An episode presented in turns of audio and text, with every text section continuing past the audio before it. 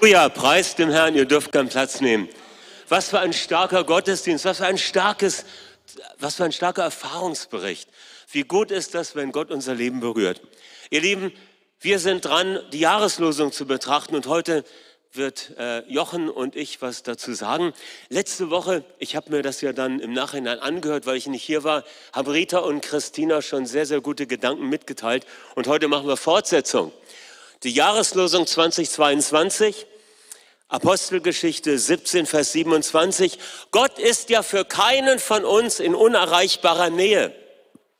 Und einige Gedanken dazu würde ich gern unter der Überschrift weitergeben, von Athen zu Korinth. Paulus zwischen Apologetik und Power Evangelism. Oder anders gesagt, Paulus zwischen einer intellektuellen Erklärung des christlichen Glaubens und der Erweisung des Geistes und der Kraft, der Demonstration der Kraft des Evangeliums. Der erste Punkt hat zu tun mit der unheilbaren Religiosität des Menschen. Das ist der Kontext unseres, unserer Geschichte. Paulus besucht Athen. Man sagte, es gibt mehr Götzen in Athen als Menschen. Das war so ein Sprichwort damals. Und das ist schon unglaublich. Paulus ergrimmt ja auch in seinem Innern, als er diese Götzen sieht. Man sagte, man kann gar nicht durch die Straßen gehen, ohne über eine Götzenfigur zu stolpern. Das ist unvorstellbar. Aber fast jede Familie hatte im Garten äh, ein oder zwei Tempel und auch noch so ein Bereich, wo eine äh, Schlange, die nicht giftig war, äh, ernährt wurde, jeden Tag gespeist wurde. Das war ein Symbol für Zeus. Und dann gab es die Feste für Athena, für Dionysius, für Apollos, für all die Persönlichkeiten des griechischen Götterhimmels. Mit anderen Worten, eine Stadt, die voll war von Götzen, Götzen in Athen. Und das ist ein Zeichen für diese unheilbare Religiosität des Menschen. Aber selbst atheistische Ideologien sind davor nicht gewappnet. Ihr seht hier den großen Vorsitzenden Mao Zedong dort an dieser Stelle in der Nähe des Gelben Flusses. Und als wir dort waren, mich hat's geschockt, er war mit Blumen geschmückt und es wurde ihm geweihräuchert. Ich war überhaupt schockiert über den Götzendienst in chinesischen Parkanlagen. Das ist erstaunlich. Und das zeigt uns eins. Es gibt eine Religiosität im Menschen, die ist geradezu unheilbar und sie öffnet dämonischen Einflüssen Tor und Tür. Machen wir uns nichts vor.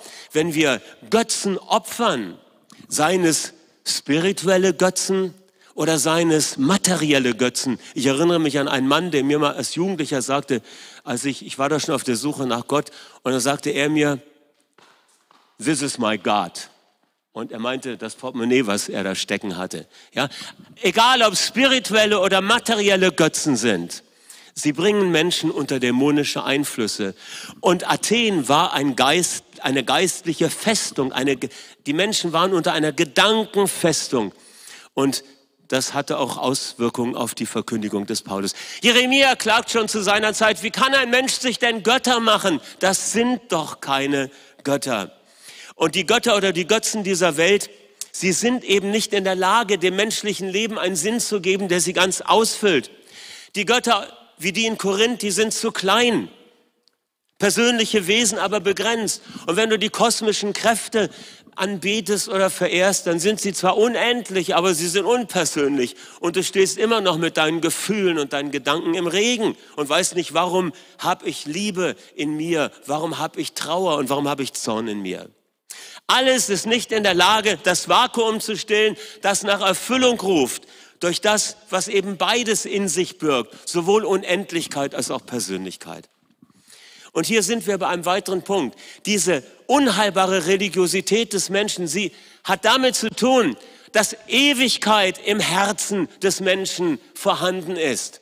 Es gibt Ewigkeit in unserem Herzen und Paulus sieht den Altar dort, der dem unbekannten Gott geweiht ist. Und dieser unbekannte Gott, das war ein Zeichen für den spirituellen Hunger im Inneren. Ewigkeit in den Herzen der Menschen. Das ist eine Umschreibung für den geistlichen, spirituellen Hunger, den die Menschen, der, der die Menschen antreibt. Dieser Hunger, er rührt von dem Verlust im Garten Eden her, wo die Familie der Liebe zerbrach und der Mensch die Beziehung zu seinem Schöpfer verloren hat. Es ist der Vaterhunger, der Menschen treibt, und ständig suchen lässt mit einem unruhigen Herzen, bis es Ruhe findet in dem allein wahren und lebendigen Gott. Und den suchen Menschen, auch wenn sie gar nicht wissen, dass er es ist, den sie suchen. Und dabei hat er sich doch vorgestellt. Er hat sich vorgestellt. Und alle, die ihn kennenlernen möchten, finden genug Offenbarung. Und die, die ihn nicht kennenlernen möchten, haben genug Gründe, nicht an ihn zu glauben. So ähnlich hat das Pascal in seinen Pensées, in diesen Gedankensplittern mal ausgedrückt. Gott hat sich mitgeteilt und da sind wir bei dem dritten Punkt, nämlich es gibt eine Offenbarung Gottes, eine allgemeine und eine spezielle. Paulus versucht seinen Zuhörern auf dem Areopag zu erklären, wie sich der unbekannte Gott schon mitgeteilt hat. Er sagt, der Gott, der die Welt gemacht hat, der Herr Himmels und der Erde, er wohnt nicht in Tempeln von Menschen gemacht. Er ist der unendliche Schöpfer.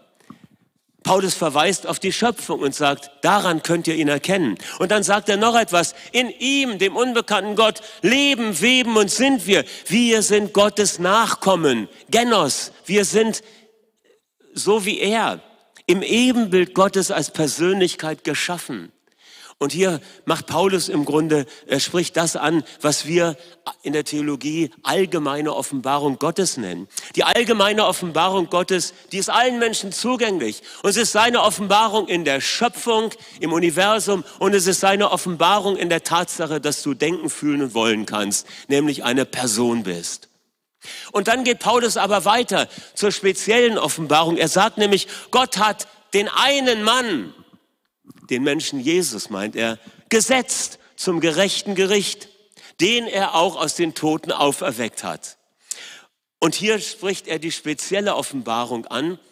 Die spezielle Offenbarung ist nicht allen Menschen zugänglich. Es ist die Offenbarung Gottes in seinem Wort, in der Bibel und es ist seine Offenbarung in der Person von Jesus Christus. Nochmal kurz zur allgemeinen Offenbarung in der Schöpfung.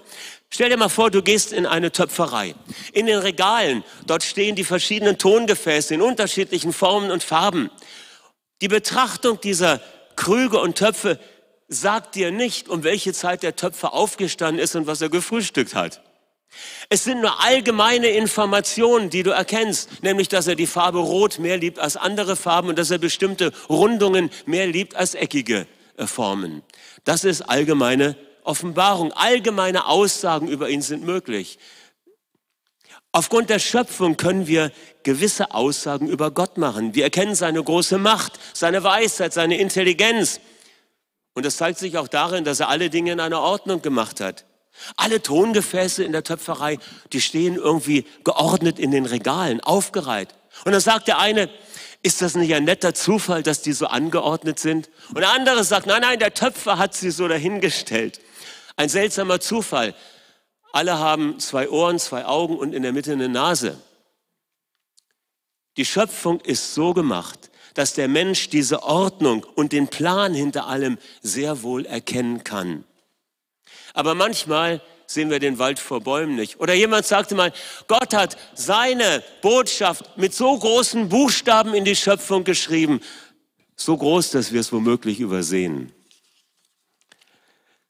Gottes Offenbarung in der Persönlichkeit des Menschen. Paulus wendet sich an die Menschen auf dem Marshügel mit der Frage, warum denkt ihr denn, Gott sei wie diese Statuen, die ihr euch selber formt? Wie könnt ihr das denken, dass das etwas ist, was eurem Leben Sinn geben kann? Das sollte uns einen Hinweis darauf geben, wie Gott ist. Er ist eine Person und unsere Persönlichkeit kriegt daher Sinn. Die spezielle Offenbarung in der Bibel ist nicht allen Menschen bekannt, aber Gott hat sich mitgeteilt. Er hat geredet auf vielfältige Weise. Und am Ende heißt es dann, hat er, am Ende der Zeit, Hebräer 1, hat er geredet auch spezielle Offenbarung durch seinen Sohn. Jesus kam und hat uns gezeigt, wie Gott ist. Und nicht alle Menschen haben die Bibel bekommen. Deshalb ist es so wichtig, dass die Bibel übersetzt wird in die Muttersprache. Nicht alle Menschen haben von Jesus gehört und deshalb ist wichtig, dass wir ihnen von Jesus weitersagen. Denn in ihm hat Gott sich offenbart. Ich fasse zusammen. In der Schöpfung erfahren wir etwas über Gott. Durch unser Personsein erfahren wir mehr über Gott. Durch die Bibel lernen wir weitere Einzelheiten über Gottes Handeln und sein Wesen. Und im Leben Jesu finden wir die klarste Offenbarung von Gottes Wesen.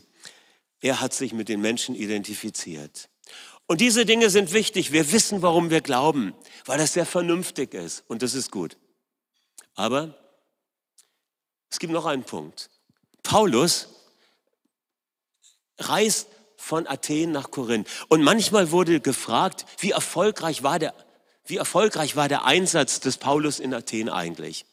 Von einer Gemeindegründung lesen wir nichts im Neuen Testament. Nach Athen besucht Paulus die Metropole Korinth und die dortige, an die dortige Gemeinde schreibt er später, meine Rede und Predigt bei euch bestand nicht in überredenden Worten der Weisheit, sondern in der Weisung des Geistes und der Kraft, damit euer Glaube nicht auf Menschenweisheit, sondern auf Gottes Kraft beruhe. Das heißt, in Korinth kam zum Dienst des Paulus eine weitere Dimension dazu. Nicht nur eine kluge, intellektuelle, klare Verkündigung des Evangeliums und des Glaubens, warum es vernünftig ist, an ihn zu glauben und warum es sinnvoll ist, Gott zu vertrauen, sondern es kam hinzu eine Bestätigung der Botschaft durch Zeichen des Reiches Gottes, Krafterweisungen, Heilungen, Austeilung des Heiligen Geistes. Mit anderen Worten, hier kommt eine Dimension dazu, nicht nur eine intellektuell redliche Verkündigung und Begründung des Glaubens.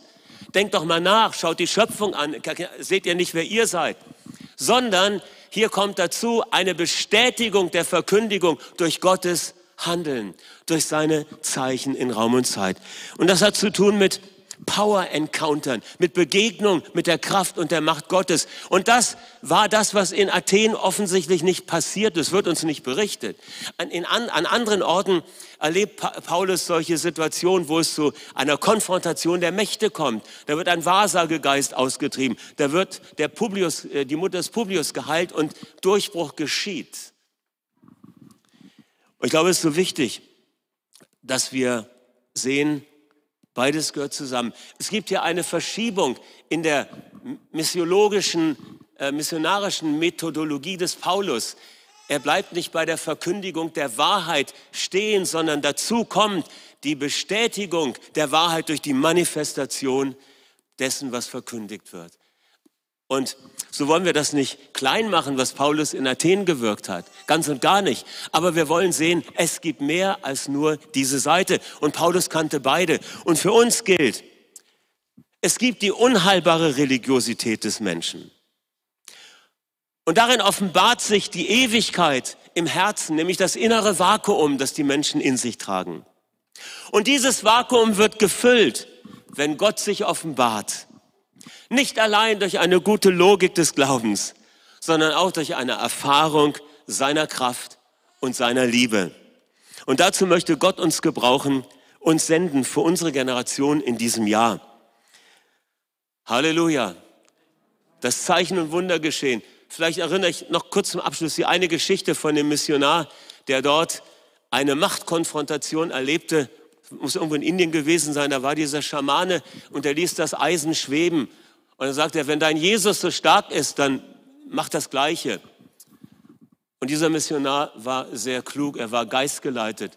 Und er hat nicht versucht, Gott in ein Trickspiel hineinzuziehen, sondern er sagte zu dem Schaman, in dem Namen Jesu verbiete ich dir, das noch einmal zu machen. Und da war die Luft raus und der Durchbruch kam und die Menschen fanden zum Glauben. Amen.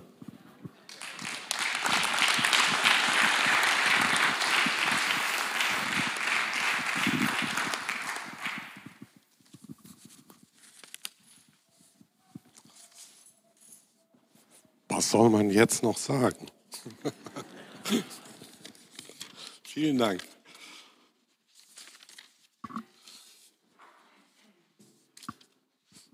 Ja, äh, ich habe mir Gedanken gemacht, weil das ist ja nicht nur ein interessanter Bibelvers, sondern ist ja unsere Jahreslosung als Gemeinde. Und meine Frage, wie ich da rangegangen bin, äh, Herr, warum gibst du uns so ein Wort? Ja? Und ich habe so ein paar Gedanken zu diesem, er ist nicht ferne von einem jeglichen unter uns. Und dieser Kontext, ihr müsst das echt lesen. Ne? Also ich habe gedacht, der Paulus, der alte Fuchs, ne? so seid wie die Füchse, aber ohne falsch wie die Tauben. Ne? Das hat er da wirklich ausgelebt. Ne? Das war genial, ne? wie, wie er das gemacht hat. Und wahrscheinlich hat der Heilige Geist da mitgewirkt. Ne? Und die Athener sind total neugierig nach neuen Sachen und äh, Lehren und so. Ne?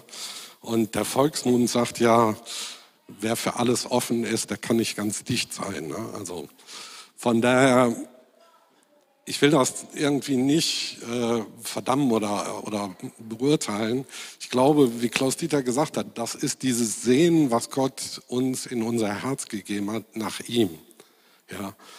Und ich habe so gedacht, das ist heute irgendwie auch nicht anders. Ne? Also wenn du dir anguckst, was es für Lehren und Glauben gibt, was Leute irgendwie denken, dass sie das selig macht, da kannst du manchmal schon wirklich ein großes Fragezeichen machen. Ne? Und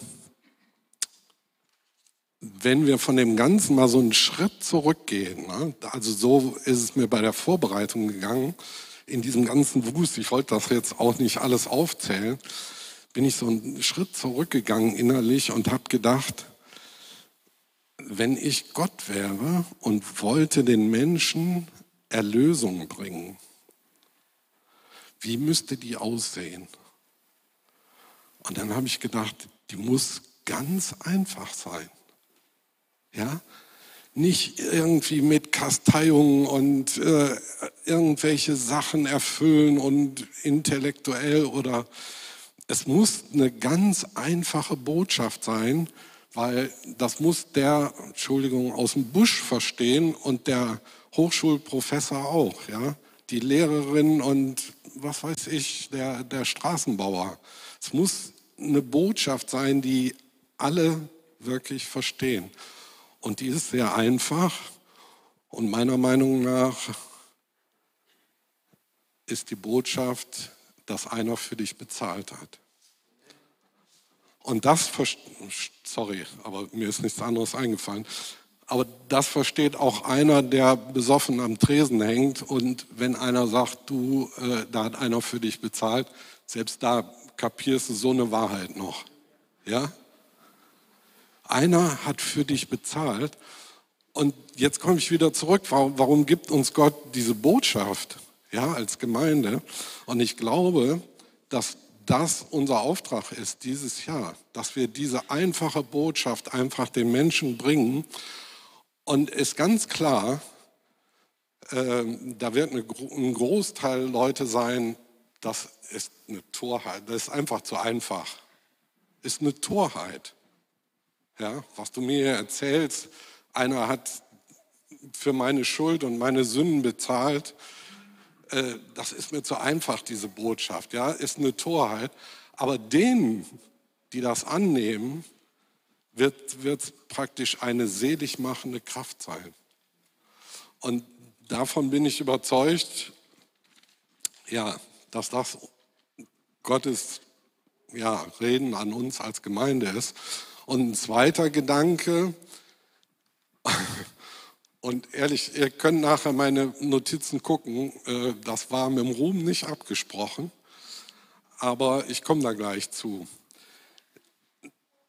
Eine zweite Botschaft, die ich in diesem Wort gefunden habe, ist, dass wir als Gläubige ja auch nicht fern sind von ihm.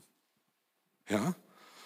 Und Jesus hat gesagt, ich bin bei euch alle Tage bis an der Weltende. Ja? Und dann habe ich so nachgedacht, hm, schön, Vater unser, der du bist im Himmel, Jesus sitzen zur Rechten Gottes, auch im Himmel. Und wie kann das denn geschehen? Und wenn du nachliest, sagt Jesus vor seiner Himmelfahrt, hey Leute, ich lasse euch nicht alleine, ich lasse euch nicht als Weisen zurück, sondern ich gebe euch den Heiligen Geist. Ja? Und das ist unsere Verbindung direkt in den Himmel. Ja? Und da kommt wieder, dass Jesus bei uns ist, alle Tage bis an der Weltende. Und er sagt, ich bin bei euch. Und jetzt komme ich zu dem, was, was Rume eben erzählt. Ich habe bis heute Nacht überlegt, ob ich den Punkt tatsächlich hier erwähnen soll. Aber ist so ein bisschen aus dem Nähkästchen geplaudert. Ihr wisst ja, dass ich in der Seelsorge sehr engagiert bin. Und manchmal nehme ich genau diese Tatsache, dass Jesus bei uns ist alle Tage und drehe das Ganze rum in einer Seelsorge, wo wir nicht weiterkommen, dass wir beten, du Jesus, wenn du sagst, du bist bei uns, dann warst du auch bei uns alle Tage. Das heißt, du weißt genau, was mit mir geschehen ist, was ich erlebt habe. Es gibt so ein Phänomen, ähm, will das nicht weiter ausführen, aber wenn wir ganz schwere Sachen erleben, dann wird das in unserem Gehirn gespeichert, so dass wir da nicht rankommen. Ja? Mit unserer normalen Erinnerung und äh, wir verhalten uns an manchen Punkten sehr komisch und wissen aber nicht warum. Ja? Und dann zu beten, Jesus, du warst doch alle Tage bei mir. Und dann weißt du auch, was mir damals geschehen ist oder was ich erlebt habe. Und wir kommen an diese verborgenen Sachen des Herzens. Warum? Weil er uns heilen will weil er uns Gutes tun will, ja. Und wir einfach diese Sachen, die uns so quälen, wirklich bei ihm ablassen dürfen. Und das wirklich so ist, ja, dass er nicht ferne ist, sondern dass er uns nahe ist, um uns Gutes zu tun und uns zu den Persönlichkeiten zu machen, die er sich ausgedacht hat, als er uns gemacht hat. Davon bin ich überzeugt. Und zum Abschluss, ich habe dann so gedacht, der kann auch nicht ferne sein. Wenn er alle meine Haare auf meinem Kopf gezählt hat, dann wäre das bestimmt schwierig aus dem Himmel. ja, also muss er sehr nah sein, um das zählen zu können. Und ja, mit dieser oder das möchte ich euch weitergeben. Einmal, dass er uns nahe ist, um uns Gutes zu tun und dass wir davon erzählen, dass er wirklich ja, für uns bezahlt hat und stellvertretend ein, für uns eingetreten ist. Und das, glaube ich, ist die Botschaft, aus meiner Sicht die Botschaft, ähm, die uns Gott mit dieser Jahreslosung gegeben hat. Amen.